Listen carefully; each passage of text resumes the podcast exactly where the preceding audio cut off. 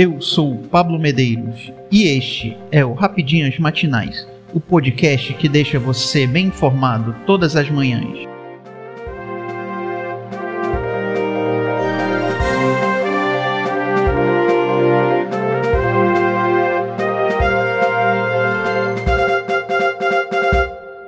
Aeroporto de Congonhas tem pista interditada após pneus de avião estourarem durante pouso.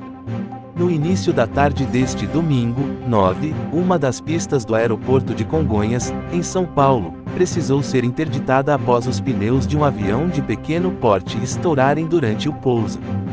De acordo com a Infraero, a aeronave transportava dois tripulantes e três passageiros e ninguém ficou ferido.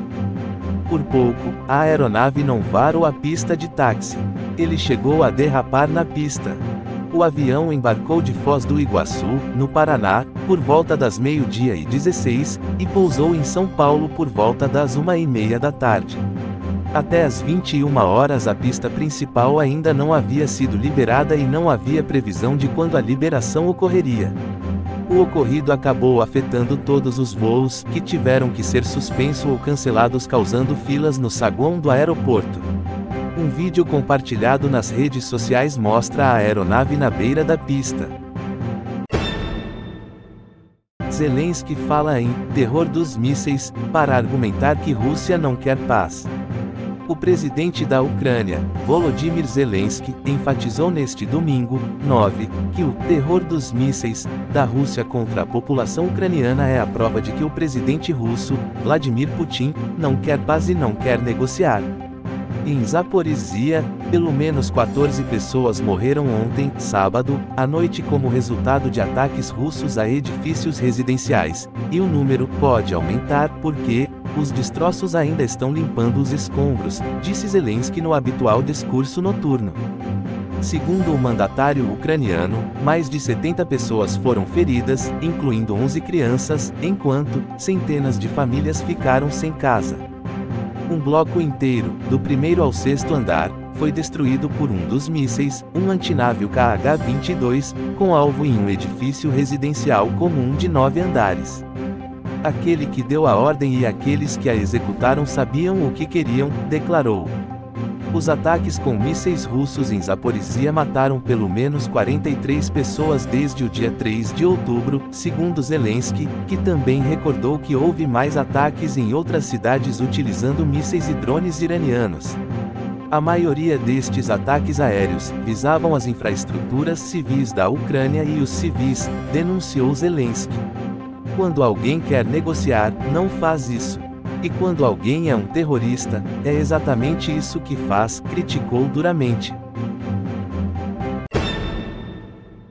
Abstenção acende alerta nas campanhas de Bolsonaro e Lula, e presidenciáveis tentam mobilizar eleitores. Um fenômeno comum nas eleições brasileiras é o aumento das abstenções do primeiro para o segundo turno, isso acontece desde o primeiro pleito presidencial após a redemocratização, em 1989. No último dia 2 de outubro, 32,7 milhões de eleitores preferiram ficar em casa ou ir para outro lugar em vez de comparecer ao colégio eleitoral. Tanto Jair Bolsonaro PL quanto Luiz Inácio Lula da Silva trabalham com um número maior de ausentes na segunda etapa de votação. Contribui para essa expectativa a alta rejeição dos dois candidatos e o fato de não haver mais disputa para governador em 14 estados e no Distrito Federal. No coração das duas campanhas, aliados, cabos eleitorais e até influenciadores tentam mobilizar os apoiadores a comparecerem às urnas no próximo dia 30 de outubro. Com risco de virar nanico, PSDB vive crise inédita e futuro da sigla é incerto. Com risco de virar nanico, PSDB vive crise inédita e futuro da sigla é incerto. Tucanos elegeram apenas 13 deputados e perderam o comando do governo de São Paulo pela primeira vez em quase 30 anos. Para integrantes da sigla, partido se desconectou dos eleitores. Por Eduardo Morgado, 9 de outubro de 2022, 7 horas da noite. Divulgação PSDB João Doria, Eduardo Leite e Arthur Virgílio durante as prévias do PSDB para a presidência, legenda retirou a candidatura do ex-governador de São Paulo meses depois. Tido como um dos principais legendas políticas do país nos últimos 40 anos, o Partido da Social Democracia Brasileira, PSDB, vive uma crise única em sua história. Para as eleições deste ano, a sigla não lançou um nome para disputar a presidência da República pela primeira vez desde sua fundação. O processo foi marcado por brigas internas a respeito da viabilidade da candidatura do ex-governador João Doria. PSDB não elegeu nenhum governador em primeiro turno, não conquistou nenhuma cadeira ao Senado Federal e elegeu uma das menores bancadas da Câmara dos Deputados. Os eleitores também impuseram aos tucanos uma dura derrota. A derrota do governador de São Paulo, Rodrigo Garcia, representou o fim de uma dinastia de quase 30 anos do PSDB no maior estado do país.